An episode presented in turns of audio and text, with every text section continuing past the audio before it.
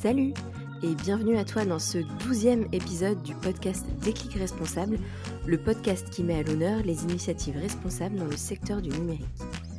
Je suis Perrine Tanguy, consultante en stratégie digitale et e-commerce responsable.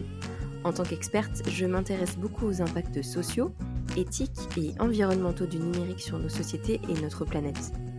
Il me tient à cœur d'éveiller les consciences sur ces dangers qu'on n'évoque pas ou trop peu aujourd'hui et de valoriser les nombreuses initiatives positives qui existent déjà. Mon invité du jour s'appelle Xavier Verne.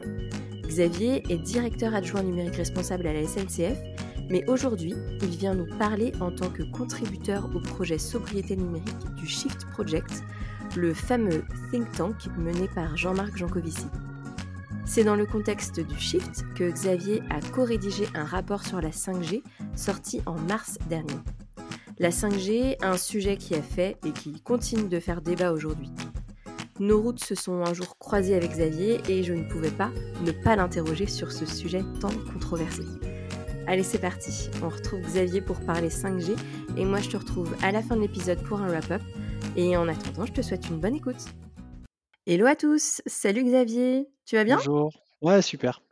Bon, est-ce que, est que je peux te demander de commencer par te présenter, s'il te plaît? Oui, bah du coup, je m'appelle Xavier Verne. Moi, je suis né dans un tout petit village de 500 habitants, perdu dans la Bresse. Et quoi vous dire sur mon, parcours? Peut-être, peut-être la chance que j'ai eue, c'est de d'aimer les sciences en fait dans tout mon parcours, dans mon enfance, mon adolescence et mes études. Et la science, c'est bien parce que pour comprendre le monde d'aujourd'hui, quand même assez complexe, assez technique, et ben avoir une culture scientifique, c'est très très utile. Euh, donc j'espère qu'à la fin de cet épisode, vous aurez un peu plus euh, le goût de la science ou le goût d'en savoir parce que c'est très utile. Voilà, je suis ingénieur, euh, je suis passionné de mathématiques, agrégé de mathématiques, je travaille à la SNCF et puis j'ai une vie parallèle. Je suis tombé dans la marmite Jean Covici en 2008, en 2010. Euh, grâce à mon colloque de l'époque, qui se reconnaîtra s'il écoute cet, cet, épisode, que je remercierai jamais assez. Et donc, j'étais déjà écolo de la première heure, mais entre guillemets, ça a mis des mots sur des intuitions que j'avais sur le fait que bah, il faut agir. Mmh. Et juste pour les auditeurs qui peut-être ne connaîtraient pas Jean-Marc Jancovici, est-ce que tu peux le présenter en quelques mots? Oui, Jean-Marc Jancovici, de ce que j'en sais, c'est un, donc c'est un polytechnicien, euh, qui, euh, euh, qui est tombé par hasard un peu sur les questions environnementales, puisqu'il a commencé à creuser les questions climat de manière incidente quand il en raconte. Et puis en fait, il s'est aperçu qu'il y avait un énorme sujet, il a creusé, il a creusé, et puis à un moment donné, il s'est dit, bah mince, pour que mes enfants vivent sur une planète qui a des chances de rester habitable, il faut faire quelque chose. Et du coup, il a fondé deux choses. Il a fondé Carbon 4, qui est un cabinet de consulting sur les questions carbone, donc qui aide les entreprises à quelque part devenir résiliente et intégrer la dimension carbone euh, à côté de la dimension euh, strictement économique dans leur business, à anticiper ce qui va se passer sur ces questions-là, comment leur business va se modifier et ce qu'ils peuvent faire. Et puis à fonder par ailleurs donc The Shift Project, qui est une association loi 1901 qui cherche à décarboner l'économie, tout simplement. Parce que vous le savez, le, voilà, le climat, c'est un, c'est un sujet qu'on dit systémique en gros, parce que pour influer sur le climat, bah, il faut tout changer, notre mode de vie. si on accepte hein, les thèses du GIEC, maintenant fortement établies, qui, est, qui, disent que l'homme est, est, responsable de, du réchauffement climatique pour l'essentiel. Et même si on ne l'accepte pas, le climat est en train de se réchauffer, donc il va falloir qu'on s'adapte. Bon, il va falloir je sais pas, tu veux peut-être, je crois. Ouais. tu veux peut-être que je dise deux mots sur le shift. Eh ben, avec grand plaisir. C'était ma question suivante. Ah, ouais, donc le Shift Association Loi 1901, euh, fondé par Jean-Marc. Le patron aujourd'hui, c'est Mathieu Zano. Ce qu'il faut comprendre, c'est que c'est au départ, c'est une petite association. Il y a 10-12 personnes qui est financée par des grandes entreprises, mais qui n'ont pas de qui peuvent proposer des thématiques, mais qui n'ont pas droit de regard sur les travaux qui sont publiés. C'est une association d'intérêt général. Et tous les travaux qui sont publiés, je le dis, ils sont publics. Moi, c'est pour ça que j'y suis engagé et contributeur actif. Et donc, quand on veut décarboner l'économie, qu'est-ce qu'on fait? Ben, On regarde l'économie et puis on regarde les différents secteurs qui polluent, entre guillemets, ou qui ont des impacts environnementaux, que ce soit CO2 sur l'eau ou autre, même si le Shift Project est plutôt spécialisé sur les questions carbone, pour différentes raisons sur lesquelles on, pourra revenir. Et donc, du coup, on fait des analyses sectorielles et on rend des papiers pour influencer les décideurs. Donc, le shift a plutôt une cible un peu moins grand public. C'est pas le pas le Greenpeace du CO2 du réchauffement, si je caricature. C'est plutôt à destination des corps intermédiaires, c'est-à-dire les associations, les institutions, les grandes entreprises, ceux qui ont les leviers systémiques, qui vont pouvoir faire un, gros effet de levier, c'est-à-dire quand eux ils shiftent leur politique d'achat ou leur cœur de business, ben, ça fait des shifts importants d'un point de vue économique, macroéconomique. Donc on regarde le bâtiment, on regarde la mobilité, on regarde la finance, et depuis 2016, on regarde attentivement le numérique. Donc moi je suis l'un des auteurs des différents rapports du shift sur ce qu'on appelle le Lean ICT, donc le numérique responsable, la sobriété numérique comme on l'a baptisé ou rebaptisé, parce que c'était déjà un terme qui existait mais qui n'avait pas été consacré. Donc depuis 2018, on sort des rapports réguliers sur l'explosion du numérique. Et, le Shift essaye de faire avancer ce sujet. Très bien. Sujet intéressant et pour lequel tu, es, ici avec nous aujourd'hui. Est-ce que tu peux nous en dire plus justement sur ce projet sobriété numérique auquel tu contribues? Oui, bah, le Shift déjà c'est une petite, équipe donc en gros, il n'y a pas des experts à l'intérieur du Shift de tous les sujets. Donc pour creuser des sujets comme ça un peu d'expertise, le numérique ça n'existait pas, hein, dans la macroéconomie et dans, les impacts environnementaux il y a il y a 15 ans quoi, ou il y a 10 ans et aujourd'hui, ben, vous le savez, hein, un Shift qui a démocratisé le Shift et qui est maintenant accepté, sur la place, c'est que le numérique représente 4% grosso modo des émissions de gaz à effet de serre mondiales et que c'est en augmentation si on sur, les, sur le dernier rapport, on a compilé un certain nombre de données, c'est en augmentation de, 6, 6, à 7% par an. Donc, quand on n'a pas ces experts à l'intérieur du chiffre, ben, on va les chercher. Donc, on va chercher dans la société civile, dans les grandes entreprises, des gens qui, qui s'intéressent à ces sujets-là, et on monte des équipes projets composites. Donc, pour le numérique responsable, on est 6 ou 7. Il y a Hugues Ferbeuf, Maxime Efouy, Céline Lescope, j'en oublie, François Dayan, Maureen, Arnaud, etc. etc. Et on passe du temps collectivement à faire de la veille sur tous les documents scientifiques, de la veille universitaire, sur tout ce qui passe, et on essaye de détecter des tendances et de rendre des papiers pour préconiser ce qu'il faut changer pour aller vers du mieux, vers un monde meilleur, en tout cas qui, prend en compte un monde numérique qui prend en compte les impacts environnementaux et, qui, accepte que le monde n'est pas infini. Donc ce sont des papiers à destination, tu disais tout à l'heure, des, corps intermédiaires, donc des grosses boîtes principalement, j'imagine, en l'occurrence pour le numérique responsable, pour la sobriété numérique? Oui, alors on a été quand même très étonnés. On a eu énormément de recensions euh, dans la presse euh, grand public sur notre premier rapport de 2018 qui dressait un peu ce constat-là, le, 4% avec l'augmentation exponentielle, euh, donc plutôt en dehors de notre cible naturelle. Mais les rapports suivants, là on vient de sortir un rapport sur la 5G, ben, on essaye plutôt d'illustrer à destination des grandes entreprises et des décideurs le type de gouvernance et le type de décision qu'il faut prendre pour que, in fine, euh, le, consommateur en consommant, si je caricature, euh, n'engendre pas une empreinte numérique de plus en plus forte. Dans notre rapport de, 2020 sur euh, déployer la sobriété numérique, j'ai contribué notamment fortement à un long chapitre sur comment on déploie la sobriété numérique dans les grandes entreprises, puisque vous le savez, les, voilà, les grandes entreprises, elles ont leur propre système d'information avec des logiciels spécifiques qu'on ne trouve pas à la FNAC ou sur Internet, et donc elles ont un enjeu fort à regarder ces questions-là de près. Ok et du coup, je reviens sur, le dernier rapport sur lequel vous avez travaillé sur la 5G, parce que c'est le sujet de l'épisode d'aujourd'hui. Est-ce que est-ce que tu peux nous donner une définition, dans des termes pas trop techniques, s'il te plaît, de la 5G justement, parce que c'est c'est un peu un concept, je pense, pour beaucoup. On a tellement entendu parler que bah, je, je, voulais justement dédier un podcast parce que j'aimerais bien que les choses soient un peu plus claires. ouais. Donc, bah, je vais faire du, du plus euh, allez, en trois secondes, c'est l'espéranto euh, du mobile, c'est-à-dire c'est le langage universel qui fait communiquer les, téléphones avec le reste d'Internet, le reste des, gens connectés de la planète. En, 20 secondes, c'est un nouveau protocole euh, pour les réseaux de téléphonie et Internet mobile. qui permet de transformer, transférer plus de données et plus vite. et puis ensuite, si je détaille un peu, donc historiquement, le GSM, donc peut-être ceux les plus vieux de nos auditeurs s'en souviennent, donc les premiers téléphones mobiles, ça a été normalisé par l'Europe. et le SMS d'ailleurs était une possibilité technique, mais qui n'était pas prévue d'être utilisée. On, a vu ensuite comment, comment les choses ont explosé sur les SMS. Donc le GSM, c'est la 1G, c'est la première génération.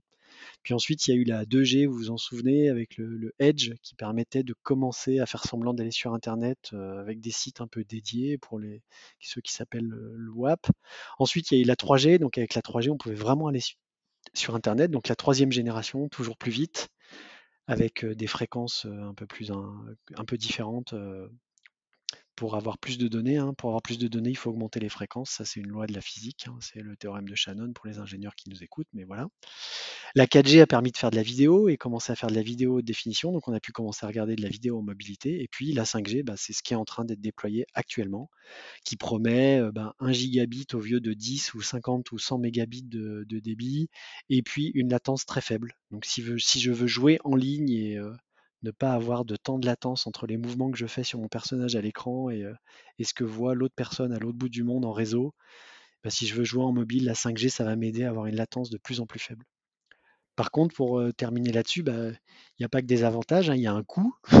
Toute technologie euh, embarque sa propre dynamique systémique pour pouvoir profiter de ce débit maximal et de ces nouveaux usages, la très haute définition, euh, la réalité virtuelle ou que sais-je, la télémédecine, on en parlera peut-être après, euh, il, faut mettre des antennes et de plus en plus d'antennes parce que euh, si vous avez des fréquences très élevées, bah, le signal en fait il se perd. Donc typiquement en race campagne, il y a des antennes je ne sais pas, tous les 5, 10, 15, 20 km, parfois historiquement.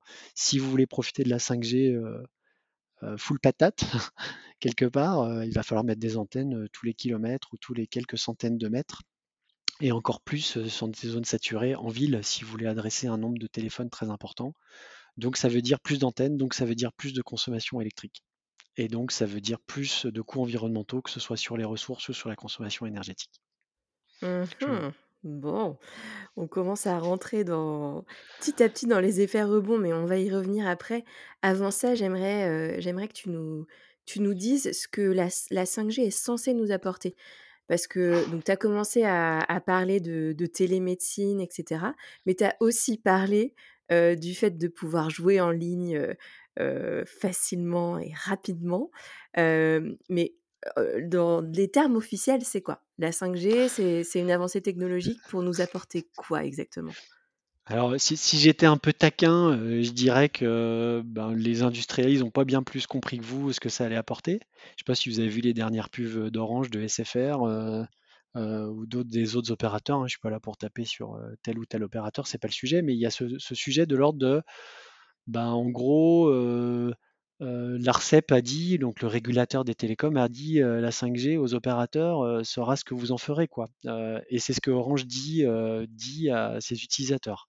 Donc c'est pas très très clair, à part surfer plus vite sur Internet et à part avoir des vidéos en très haute définition, donc 4K, 8K, hein, ça vous aura pas échappé que les téléphones qui sortent aujourd'hui de haute gamme, ils sont compatibles 8K, 8K donc je sais pas si vous imaginez sur 6 ou 7 pouces d'affichage d'avoir de la très très haute définition.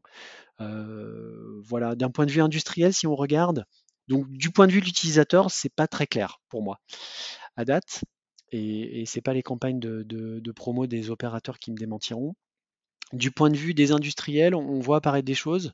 Euh, pas forcément des choses qui font plaisir. Il y a de la vidéosurveillance. Si vous avez pas, si vous, la vidéosurveillance en 4G c'est compliqué. Si vous mettez beaucoup de caméras, bah, ça va saturer très vite parce qu'un flux vidéo, euh, c'est ce qui consomme le plus sur les réseaux. Hein. tout ce qui est flux vidéo et, euh, et cloud gaming, bah, il va vous falloir un, paquet d'antennes et, beaucoup de bandes passantes pour pouvoir une grosse capacité pour pouvoir absorber toutes ces vidéos en temps réel.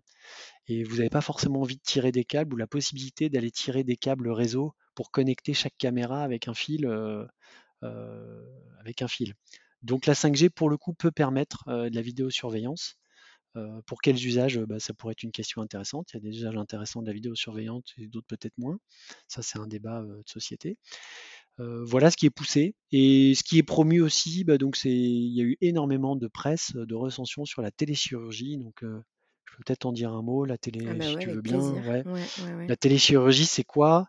C'est l'idée qu'il va y avoir un chirurgien à des milliers de kilomètres qui va vous opérer à distance, voilà, sans, sans aucun problème et que ensuite du coup bah, vous avez même s'il n'y a qu'un expert français ou mondial des opérations d'appendicite spécifiques ou une opération du poumon ou à cœur ouvert, que sais-je, bah, c'est l'idée que le chirurgien il aura plus besoin de venir dans l'hôpital ou, même chez vous pour vous opérer. Donc ce qui est véhiculé autour de ça, c'est il y a une espèce de camionnette qui va être connectée en 5G, qui va se déplacer. Donc c'est l'hôpital mobile, c'est ça qui nous est vendu avec une espèce d'image futuriste où vous rentrez dans cette camionnette et puis vous vous déshabillez, on vous endort, vous êtes opéré et puis ensuite vous vous réveillez, vous retournez vous coucher chez vous et l'opération s'est faite à distance. Alors ça c'est ce qui nous est vendu. vous regarderez sur internet un peu les, infographies qui sont faites là-dessus. Puis après il y a la réalité. Donc la réalité c'est que malheureusement la, 5G va pas tellement permettre va pas tellement permettre la téléchirurgie. Cette faible latence dont je vous ai parlé euh, est intéressante. Ça veut dire que le, geste du, chirurgien qui va être traduit par un robot euh, dans la fameuse camionnette, euh, effectivement, il va n'y aura pas trop de retard, mais ça pose tout un tas de problèmes. Si vous avez une déconnexion, qu'est-ce que vous faites pendant cette opération? Ça veut dire que nécessairement la camionnette, elle doit avoir plusieurs réseaux physiques auxquels elle est connectée. Et pour ne parler que de la campagne, moi, à côté de chez moi, j'ai une antenne 5G, mais sur, par 4G, pardon. La 5G va arriver, mais sur le même mât 4G, j'ai tous les opérateurs qui ont mis leur antenne. SFR, Free, Orange. et donc, si ce mât-là n'est plus alimenté électriquement, je vais perdre toutes mes connexions 5G. Donc ma camionnette, si je suis en train d'être opéré dans ma camionnette au pied de chez moi, par un chirurgien qui est à distance à, Valence, à Lyon ou à Paris, ça va plus marcher. Donc avoir deux infrastructures physiques pour avoir de la redondance, euh, c'est pas du tout simple. Ça existe dans les hôpitaux, ça n'existe pas dans la vraie vie encore partout. Et puis deuxième problème, il y a une réalité hospitalière qui, vous le savez, est très très loin d'être mobile. Quand vous avez une opération importante, vous avez des examens avant, peut-être le jour J, vous arrivez avant, vous avez une prise de sang, peut-être vous avez un rendez-vous avec un anesthésiste. Donc il y a le geste de chirurgical le jour J, mais il se passe plein de choses tout autour qui sont absolument pas déportables dans une camionnette. Mais voilà, donc la téléchirurgie, quand on regarde, je pourrais détailler un peu plus, mais quand on regarde cet exemple-là, il, se désagrège. Par contre, pour nous expliquer que la 5G va être super, eh bien, on, nous présente ce type de, choses futuristes qui nous font un peu rêver. Quoi. Donc les coûts environnementaux, ils sont aujourd'hui, mais on nous promet un futur meilleur. Ça relève toujours de la même dynamique. C'est bah ok, ça coûte de l'argent aujourd'hui, ça va dépenser de l'énergie, mais vous allez voir ce que vous allez voir demain avec ce type de technologie.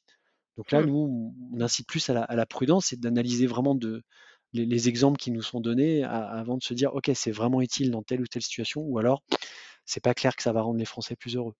Ouais. Et, du coup, demain, c'est déjà aujourd'hui parce qu'on est, on est déjà à quelques mois des premiers déploiements. alors, qu'est-ce qu'on qu'est-ce qu'on constate déjà? Est-ce que est-ce qu'il y a déjà des, des, choses bien qu'on constate ou au contraire, non, il n'y a que des, des effets rebonds justement? Moi, j'ai pas l'impression que ça a changé la vie des, Français, mais bon, l'avenir, l'avenir le dira. Euh, mais des usages, on va en trouver, on va les remplir, les tuyaux. Hein, c'est un peu de, ça dont il, faut parler. Là, il faut reparler de l'effet rebond. Si, tu veux bien, euh, je vais proposer, Perrine, une expérience de pensée à nos, auditeurs. Eh ben, avec grand plaisir. Donc, vous allez imaginer que vous êtes locataire dans un, dans un, dans un bâtiment et que vos, copropriétaires ont investi dans une nouvelle chaudière. Donc avant, pour vous chauffer, pour 100 euros par mois, il fallait dépenser, pardon, pour, pour avoir 18 degrés dans votre pièce, parce que c'est pas très bien isolé dans votre maison, il fallait dépenser 100 euros par mois de chauffage l'hiver.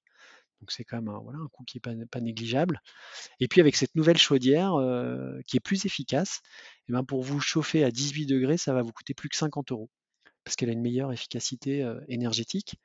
ou alors, bah, vous allez enlever votre pull et puis vous allez pouvoir vous chauffer à 20 degrés pour, pour 100 euros, toujours pour le même prix.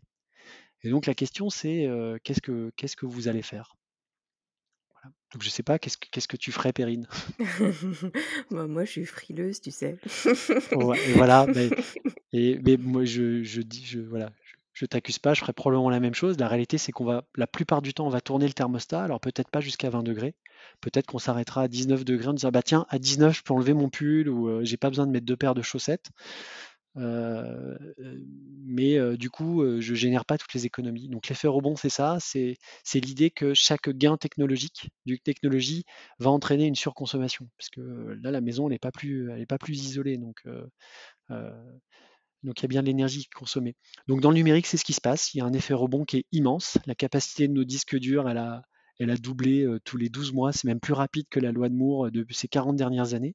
Si on regarde les, papiers universitaires sur, euh, sur le sujet et les chiffres, chiffres qu'on constate. Et pour autant, bah, nos disques durs d'ordi, alors ça y est, ça commence à se tasser parce qu'ils sont quand même gigantesques maintenant, mais ils sont essentiellement pleins.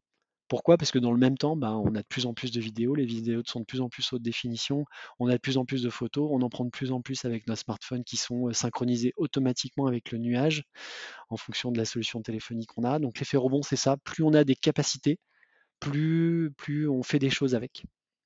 Et donc, euh, euh, pour donner un, un exemple sur la 5G et faire le lien euh, ta- avec ta question, la vente de smartphones euh, de, en 2021, sur le premier trimestre, elle a augmenté de plus de 30% par rapport euh, au, au même trimestre de l'année dernière. Et c'est le, record de vente depuis 2015. Hmm. Donc, dit autrement, ceux qui disaient, vous allez voir avec la 5G, euh, ça va pas, il n'y aura pas d'effet rebond et ça va pas obliger, euh, ça va pas faire augmenter la consommation euh, numérique et de matériaux sur la planète. bah, c'est tout le contraire qui se passe pour l'instant. Euh, donc les, les smartphones vendus, euh, c'est quasiment que des smartphones 5G et des smartphones euh, haut de gamme. Donc là-dedans, il faut être prudent quand on analyse les chiffres. Il y a en partie un peu de rattrapage euh, parce qu'il y a eu l'année Covid 2020 où les, les ventes ont baissé, mais, mais il y a une énorme partie qui est vraiment l'appel d'air euh, de la 5G. Oui, parce qu'il y a, on- y a aussi le fait qu'il y a des, des, des terminaux, là, des smartphones qui, euh, bah, qui ne sont aujourd'hui pas compatibles avec la 5G. Et on peut imaginer que demain, euh, enfin, je je sais, je sais pas exactement quels sont les plans des opérateurs, mais est-ce que, euh, est-ce que à terme, euh, euh, les réseaux euh, 3G, 4G, est-ce que ça va pas, Ouais. ça va pas disparaître? Si, alors, alors déjà, ce qu'il faut dire, c'est que ça n'a pas loupé. hein. Les opérateurs, euh, ils ont profité pour dire votre nouveau smartphone 5G à 3 euros, donc pas du tout dans une logique de, de- de- d'augmentation de la durée de vie des smartphones. Mm. Ces cinq dernières années, on- ça y est, on commençait à moins renouveler nos smartphones. 30% d'augmentation dans le monde sur un marché qui est quasiment mature, c'est juste, euh, c'est juste inespéré pour Mm. les, pour les fabricants. hein. Euh, donc, donc, par rapport à ta question maintenant sur les réseaux, on n'a toujours pas éteint la 2G. Mm. Pourquoi? Parce qu'il y a un certain nombre d'équipements qu'on a déployés, qu'on ne sait pas du tout mettre à jour, des portails automatiques, euh, par exemple, qui fonctionnent avec euh, de la 2G. Donc en fait, euh, oui, à la fin, on éteindra les anciens réseaux. On vient on est en train de finir d'éteindre le réseau de téléphonie. Si je prends un autre exemple sur le, filaire, la DSL, donc la paire de cuivre, on est en train de déployer la fibre, et ça, l'ARCEP est en train d'en prendre conscience, c'est heureux. Il faudrait absolument qu'on éteigne la DSL le plus vite possible, quitte à migrer gratuitement euh, les derniers clients qui n'ont pas voulu passer à la fibre, en disant bah, on vous fait migrer gratuitement, euh, voire même on fait une réduction, parce que d'un point de vue énergétique, maintenir des réseaux concurrents qui se surajoutent les uns aux autres, c'est absolument délétère comme effet. Donc Ouais. ça, c'est pour la partie énergétique. Et ensuite, pour la partie service, il n'est pas exclu que euh, il y a un certain nombre d'antennes 5G dont les fréquences sont les mêmes fréquences que la 4G. Donc en fait, si tout le monde bascule en 5G et que vous, restez en 4G, il n'est pas totalement exclu qu'à la fin, vous ayez un niveau de service plus faible, parce qu'on vous dira, bah oui, mais vous, vous n'avez pas migré sur le dernier téléphone. Donc c'est pas pour tout de suite, hein, je rassure, et les opérateurs, ils n'ont pas envie de se, faire une mauvaise pub euh, en, en désengageant la 4G trop vite, mais à un moment, ça pourra devenir, euh, ça pourra devenir un- un problème, parce que l'ensemble des ressources du réseau sera orienté vers la 5G. Ouais et donc on va encore creuser cette fracture qui existe déjà dans le numérique, Heu et et voilà et on peut aller, même plus loin sur, la question de l'accessibilité finalement, où on va se dire que, bah, voilà, toi tu as pas de tu as pas de terminal qui est compatible avec la 5G, bon, bah, voilà, tu es out. Alors, voilà. Pour, pour l'instant, je le redis, il y a encore la 2G, hein, donc Ouais. les opérateurs font, font encore attention, mais sur cette fracture, le point est très important. il y a toujours cette histoire, la 5G dans les campagnes, on va déruraliser avec ce type de nouvelles technologies. La réalité, c'est l'exact contraire. Euh, Martin Bouygues, il avait fait une tribune avant l'attribution des fréquences pour dire euh, attendez, euh, on a déjà d'énormes enjeux de fin de déploiement, d'accélération du déploiement sur la fibre, de fin de déploiement de la 4G dans les zones blanches, pour permettre à tous d'avoir un accès Internet décent et mobile. Peut-être qu'il faut envisager un plan 4G avant d'allouer les, les, fréquences 5G. Quoi. Donc voilà, après, vous, connaissez l'histoire, hein. vous savez que l'État n'a pas retenu cette, remarque de Martin Bouygues. Mais donc, quelque part, évidemment que les opérateurs, ils commencent par les grandes villes, ils commencent par les endroits où il y a énormément d'abonnés parce que ça leur génère plus de trafic et que le business model, qu'on le veuille ou non, à un moment, il est corrélé au volume donné qu'on est capable, pour un opérateur, qu'on est capable de transférer. Donc évidemment que la 5G, elle n'est pas prête d'être déployée dans, les campagnes. Alors l'ARCEP connaît bien ce, sujet. Hein quand il alloue des fréquences, il fixe un temps donné pour déployer X ou Y% de la population, mais c'est jamais 100%. Et évidemment, les zones blanches, par définition, c'est des zones où il y a peu d'habitants et qui donc ne sont pas déployables en priorité.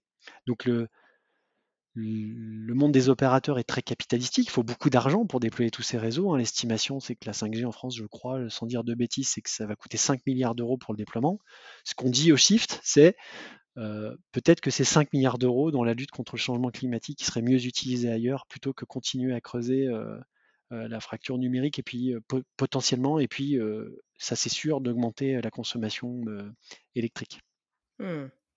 Ah, c'est intéressant, c'est une bonne transition du coup sur ma question suivante parce que la, question que je voulais te poser après, c'était il y, a, eu un vrai débat et il continue d'y avoir un, gros, gros débat et assez houleux justement sur, sur la 5G et, chacun des camps a des positions très tranchées. et bon, on se souvient tous du terme Amish qui avait été employé par, notre, notre président pour désigner le camp des contres. pourquoi est-ce qu'on fait face à une technologie qui est si controversée? Pourquoi est-ce qu'on a ce débat? Alors je pense qu'en toile de fond, il y a un sujet sur la controverse, c'est-à-dire qu'actuellement tous les débats sont extrêmement polarisés.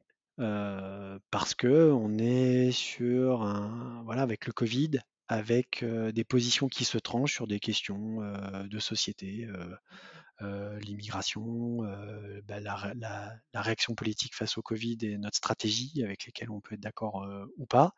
Donc par définition, le débat ils sont très tranchés. Et ce serait une autre émission à faire, peut-être Périne, mais il y a une émission sur l'IA à faire, puisqu'au fond, quand vous commencez à être intéressé sur un sujet, bah, les réseaux sociaux, sur l'espèce de mur infini qui, vous, qui vous rend accro, là, moi le premier à YouTube ou à LinkedIn ou aux autres réseaux sociaux, on vous pousse des contenus qui sont censés vous plaire. Donc malheureusement, les contenus qui nous sont poussés nous renforcent dans nos positions et à la fin, on est presque étonné que quelqu'un d'autre puisse penser autre chose que nous, puisque nous, mmh. tout ce qu'on lit, tout ce qu'on lit, c'est raccord avec ce qu'on pense. Donc il y a, je pense qu'en toile de fond, il y a ce sujet-là euh, de société et technologique qui est que on, s'enferme, on, on, peut s'enfermer dans nos, positions. Euh, ensuite, sur la 5G, pourquoi ça a fait euh, débat? Il y a eu la Convention citoyenne pour le climat hein, qui a proposé ça, qui a proposé des choses sur le numérique. J'ai plus la, mesure exacte. il faut redire aussi à ce stade que le, la, Convention sur le climat, c'est un espèce de, miracle, hein, puisqu'au fond, on prend des personnes euh, au hasard. C'est du semi-hasard, on assure une représentativité, mais bon, on tire des personnes au hasard, on les fait, euh, on les fait réfléchir 6 euh, à 9 mois en leur mettant les, meilleurs experts à disposition sur les sujets, à ce qu'il faudrait faire pour faire 40% d'économie de, gaz à effet de serre dans les, je sais plus, 10 ou 20 prochaines années. et ce qui produit, c'est essentiellement frappé au coin du bon sens et de meilleure qualité que ce que l'administration publique a réussi collectivement à produire euh, ces 30 dernières années, disons. Et je le dis euh, alors que je, crois aux institutions, mais quelque part, il n'y avait jamais eu de plan aussi euh, panoptique, aussi panoramique, aussi cohérent que ce que la Convention citoyenne a produit en temps limité. Et donc, du coup, pourquoi la 5G C'est qu'on sent bien que ces sujets technologiques, ils font partie de ce débat de société pour aller vers un autre modèle. Et donc je pense que ça se crispe parce qu'il y a un espèce de... On, ressent en tout cas, il me semble, les gens ressentent que ça va pas leur apporter grand-chose, que ça coûte cher et qu'il y a un espèce de passage en force de ben on, y va parce qu'on doit y aller quoi. Et donc c'est un espèce d'ubris technologique, c'est-à-dire qu'en gros une détermination technologique. C'est la technologie est nécessaire, donc on la déploie parce qu'elle est nécessaire et donc il faut la déployer et donc on accélère. Je, vous donne un seul exemple. Euh, moi, on lit des papiers déjà sur la 6G qui est en cours de normalisation. Dans ces papiers-là, pour justifier le fait que la 6G arrive, on explique que la 5G va être saturée. D'accord. Donc, tout ça pour dire qu'on ne prend pas le truc dans le bon sens, le truc, enfin dans le bon sens. Je n'ai pas la vérité pour dire qu'est-ce qui devrait être le bon sens, mais en tout cas, on pourrait renverser ce truc en disant les technologies, elles sont pas neutres. Quelle est la société dans laquelle on veut vivre Et dans cette société, qu'est-ce qu'on a lu comme qu'est-ce qu'on a lu comme pollution carbone sur le numérique Et ensuite, dans le numérique, bah, qu'est-ce qui est utile en fait? Et est-ce qu'il n'y a pas des choses plus utiles que de déployer un réseau qui permet de faire du 1 giga alors que on pourrait mettre du 100 mégas à tout le monde et que ce serait peut-être suffisant si on dit que la 1K c'est suffisant sur, euh, sur téléphonie mobile en, vidéo. Voilà. Ouais, donc finalement la 5G, euh, c'est un peu un sujet euh, illustrant de la profondeur du, débat. Et en fait, le débat, il n'est pas que sur cette techno-là, il est, c'est plus un débat sur le système en lui-même, quoi. Oui, oui, oui. Et c'est tout. Merci pour, merci pour, pour ça. Parce que des fois, il y a des débats un peu tarte à la crème qui traduisent pas tout le sujet. La 5G, toutes les questions du numérique aujourd'hui sont traversées ou traversent la 5G. C'est-à-dire que c'est pas du tout un débat anecdotique parce que ça pose toutes les bonnes questions. Et tu reviens sur le thème Amish, je pense qu'il va falloir qu'on passe à autre chose à un moment, parce que moi j'ai entendu, réentendu ce terme-là, mais je n'ai pas de problème. Mais ce qui, est gênant en fait dans cette remarque, c'est qu'au fond, dans, ce dialogue, hein, euh, Emmanuel Macron dit euh, je, quelque part, euh, je ne crois pas qu'on va résoudre les problèmes du futur avec les solutions technologiques du passé. Hein. mais, il y a un problème dans, cette histoire, c'est que ça vient confisquer le débat démocratique. C'est-à-dire qu'en gros, ça consiste à dire si vous êtes contre la 5G, c'est que vous êtes contre le progrès avec une confusion énorme entre le progrès humain et le progrès technique. Et si vous êtes contre le progrès, ça veut dire que vous êtes réactionnaire. Donc en fait, la manière d'introduire ce débat, elle polarise immédiatement la situation et elle ne me permet plus juste d'échanger en disant bah voilà, c'est peut-être plus nuancé, il y a peut-être des endroits où ça va être utile, il y a peut-être des endroits où c'est moins utile. peut-être que à la SNCF ou chez Renault dans des usines, bah, il y a peut-être des endroits où déployer une ou deux ou trois antennes ou même dix antennes 5G pour tel ou tel usage, ça va être extrêmement utile, mais du coup, il faut pouvoir en parler en fait. Mmh. Très bien. C'est super intéressant. Et puis, et puis voilà, c'est un vrai gros sujet. Je suis contente de de dédier cet épisode, à ce sujet. Et alors, Xavier, on arrive dans mes questions un peu, fil rouge. je pose toujours la question de savoir si tu as, aux invités s'ils ont des conseils de références, d'ouvrages à lire ou de ou reportages peut-être à regarder, pour aller plus loin encore que nos, 30 minutes de discussion là, sur, le sujet de la 5G. Est-ce que est-ce que tu aurais des conseils? Oui, alors j'en ai plein. Je vais faire dans l'ordre rapide. J'ai préparé une longue liste parce que j'avais écouté tes émissions précédentes et je trouve c'est toujours intéressant d'avoir des voilà d'avoir des, suggestions. Alors moi j'ai tendance à dire qu'il faut raisonner systémique. Donc c'est-à-dire alors en français ça veut dire quoi? Ça veut dire dans l'actualité quand on tire un sujet, qu'il y a un sujet qui nous intéresse, des fois on a des, des infos qui arrivent mais qui sont pas du tout cohérentes avec ce qu'on pense. Et du coup, il faut pas s'arrêter de creuser et creuser et creuser jusqu'à commencer à avoir un paysage cohérent. Donc moi, quand j'ai commencé sur le numérique responsable, j'y connaissais rien. Entre guillemets, j'avais une culture d'ingénieur, mais au fond, euh, je comprenais pas euh, les tenants et les aboutissants de telles annonces euh, liées au sujet. Et à force de creuser, à un moment donné, on a un paysage cohérent. Donc moi, je vous insiste à avoir des lectures qui vous, qui vous donne une vision d'ensemble. Euh, je conseille l'âge des low-tech de Philippe Biwix. Alors les low-tech, c'est quoi? C'est comment on peut faire euh, des technologies qui consomment un peu moins de ressources, qui sont réparables, qui sont plus pérennes. Quoi. Donc c'est comment on ne jette pas le bébé avec l'eau du bain sur la high-tech. Donc high-tech, low-tech. Donc quelque part, si on se projette dans 50 ans, moi, j'ai envie de conserver l'IRM et le dentiste, parce que j'ai envie que le dentiste, euh, bah, il m'arrache pas les dents avec une tenaille comme au Moyen Âge, dans 50 ou dans 100 ans. Et du coup, comment je fais pour conserver l'IRM et le dentiste? C'est peut-être avoir fait l'économie de, la Full HD ou de la 4K ou de la 8K en 120 Hz sur mon téléphone. Donc le low-tech, c'est un peu ça, c'est se poser des questions sur comment on abaisse le niveau de technologie sans trop abaisser notre niveau de confort. Euh, parce qu'il va probablement falloir qu'on fasse un, effort sur, entre guillemets, un certain nombre de, sujets euh, euh, si on ne veut pas renoncer à notre niveau de confort en conservant un climat stable. Le rapport du shift sur la 5G, bon voilà, il fait 15 Mmh pages. euh, c'est un peu orienté comme proposition, mais je, je te le dis. Non, c'est très En bien. vidéo, en vidéo, il y a le professeur Feuillage, j'aime beaucoup, euh, que vous connaissez peut-être, qui a fait une série que vous regarderez qui s'appelle Green Web sur finalement les impacts du web. Donc ça peut être une bonne intro pour ceux d'entre vous qui sont plus adeptes de vidéos, de YouTube, euh, d'un, euh, d'une approche en humour euh, décalée. Euh, et puis enfin, sur un autre champ euh, que, que la 5G, si on élargit toujours, il y a des questions économiques très importantes. Il y a quelqu'un que j'écoute pas mal actuellement qui m'inspire, qui s'appelle Gaël Giraud. Alors je suis pas le seul. hein, et Gaël Giraud a un parcours voilà, que, je ne vais pas détailler là, mais il réfléchit aux questions économiques et il propose des choses très très intéressantes, notamment pour décarboner, c'est-à-dire pour pour désengager la finance des énergies très charbonnées et des énergies fossiles. Parce qu'en fait, il explique qu'un certain nombre de banques sont coincées parce qu'elles ont des actifs, des actifs, des actifs gris euh, et que s'ils sont valorisés à zéro du jour au lendemain, bah, elles font faillite ou presque. Et donc, il propose des choses qui, qui rebouclent avec euh, les questions climat, les questions numériques euh, en particulier. Donc voilà, élargissez votre, vos, vos lectures, Très bien. Et je noterai tout ça dans la description de l'épisode. Il y aura, il y aura toutes les références. Et alors une autre question que j'aime bien poser, c'est, quel est l'usage que tu fais toi du numérique au quotidien, autant sur le plan, pro que perso? Et est-ce que tu as déjà adopté des gestes de sobriété numérique? Alors oui, euh, donc l'usage au quotidien, euh, pff, beaucoup, beaucoup, beaucoup. euh, télétravail, full time, devant un ordinateur. Euh, j'ai un péché mignon euh, que je confesse euh, avec vous, donc je suis pas parfait. hein, j'aime pas mal. YouTube. Voilà, j'aime pas mal YouTube parce qu'il y a énormément de documentaires, de sujets qui m'intéressent moi qui sont sur YouTube. Donc peut-être en moyenne, je fais aller 30 ou 40 minutes de YouTube par, par, par jour, ouais, peut-être voilà, 5, 5 à 7 heures par semaine. Euh, bah, pour l'administratif, pour de la musique, pour des bases de connaissances. Donc je vais voilà, je vais énormément sur, sur Internet. Voilà, voilà mes usages du, du numérique.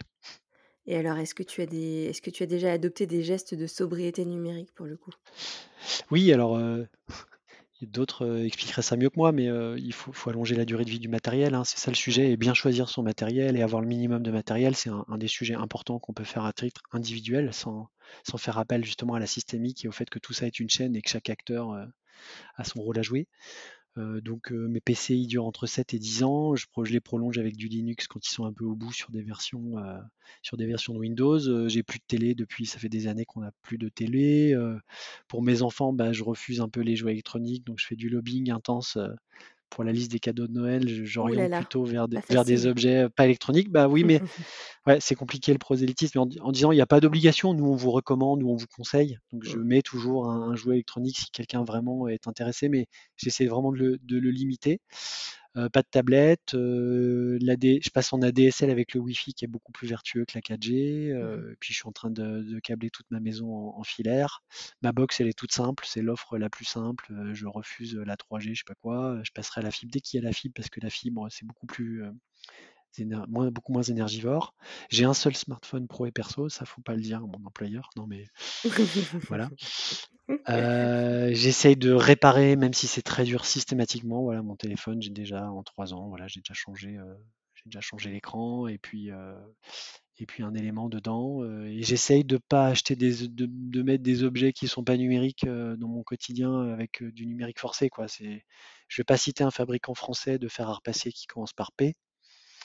Mais euh, voilà, il a sorti un fer à repasser où il y a une caméra donc, qui calcule automatique, qui, filme les tissus et qui calcule la bonne température pour pas brûler votre tissu quand vous repassez. Rien Donc que ça, ça. c'est ce que voilà, voilà. Donc ça, c'est du numérique qui est, comment je vais dire, voilà, qui est pas responsable en fait par Mmh. rapport à l'épuisement des ressources à venir. Euh, donc faut pas faire ça, faut pas mettre du numérique dans des objets qu'on n'a pas besoin. Ouais, OK. Très bien. Voilà ce que j'essaye de faire. Donc il y a encore du boulot, mais voilà, je suis en, en chemin. Bah, c'est déjà un bon chemin parcouru. Et heu et puis alors dernière question, comment est-ce que tu vois l'avenir du numérique en France et dans le monde? Euh, alors peut- peut-être sur le niveau, euh, enfin, sur des gens qui sont plus sur, sur de l'expertise un peu numérique responsable, peut-être, euh, en tout cas, on nous renvoie beaucoup au shift quand on lit. euh, en fait, l'Europe de l'Ouest, on est en avance sur ces sujets-là, euh, la France notamment, avec le Shift, avec Green IT, avec l'INR, avec d'autres acteurs, avec même l'ARCEP qui a lancé une consultation environnementale, c'est-à-dire en fait, les associations, en se bougeant avec Alt à l'obsolescence programmée, la quadrature du net, l'April, j'essaie d'oublier personne, mais je vais en oublier.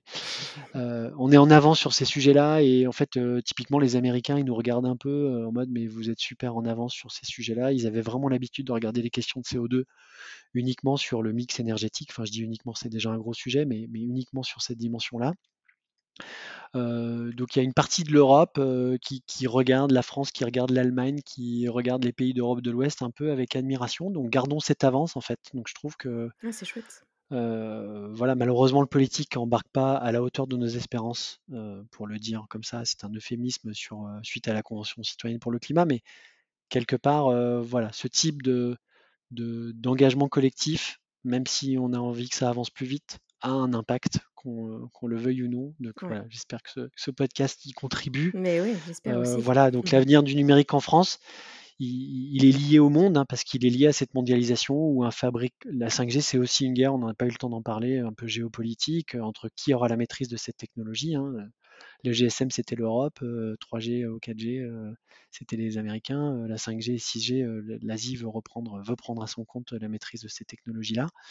donc, donc, tout ça est lié à la mondialisation, mais disons qu'on peut tirer notre épingle du jeu et montrer l'exemple sur une démarche numérique responsable et commencer à faire décroître euh, nos usages numériques euh, sur ce qui est utile. Je, pense que c'est possible. En tout cas, je, veux être optimiste euh, dans l'action. Voilà. Bon, bah super. Je suis d'accord avec cette vision optimiste. Restons optimistes. Trop bien. Xavier, petite dernière question comme ça. Qu'est-ce qu'on peut te souhaiter là pour le reste de l'année 2021 ah, j'ai des travaux de maison à finir. que ça se passe bien et que mes travaux de maison soient finis, qu'elles soient bien isolées pour, euh, pour, euh, pour la fin de l'année? Et puis dans mon métier, euh, j'essaye, voilà, j'ai la chance dans mon métier de directeur de projet à la SNCF de pouvoir intégrer la dimension numérique responsable de plus en plus. Et c'est en train de devenir mon métier principal. Et donc de, de réussir de passer d'un sujet forfait soirée week-end à un sujet du quotidien en fait pour essayer de faire bouger les lignes. Et j'ai la chance voilà, d'être dans une boîte qui avance beaucoup avec, euh, avec des top managers qui sont sensibilisés. Donc voilà, espérons que ça permette vraiment d'avancer. Mmh. Euh, voilà, donc je suis ravi en tout cas de, mettre ma pierre à l'édifice et donc j'espère vraiment que 2021 va être l'année de l'accélération sur le sujet en interne dans ma boîte. Eh ben, écoute, je te le souhaite aussi. eh bien, merci beaucoup, vraiment. Merci à toi, Perrine. Pour ce partage, Xavier. C'était très chouette d'avoir ton, ton point de vue et toutes ces explications sur la 5G.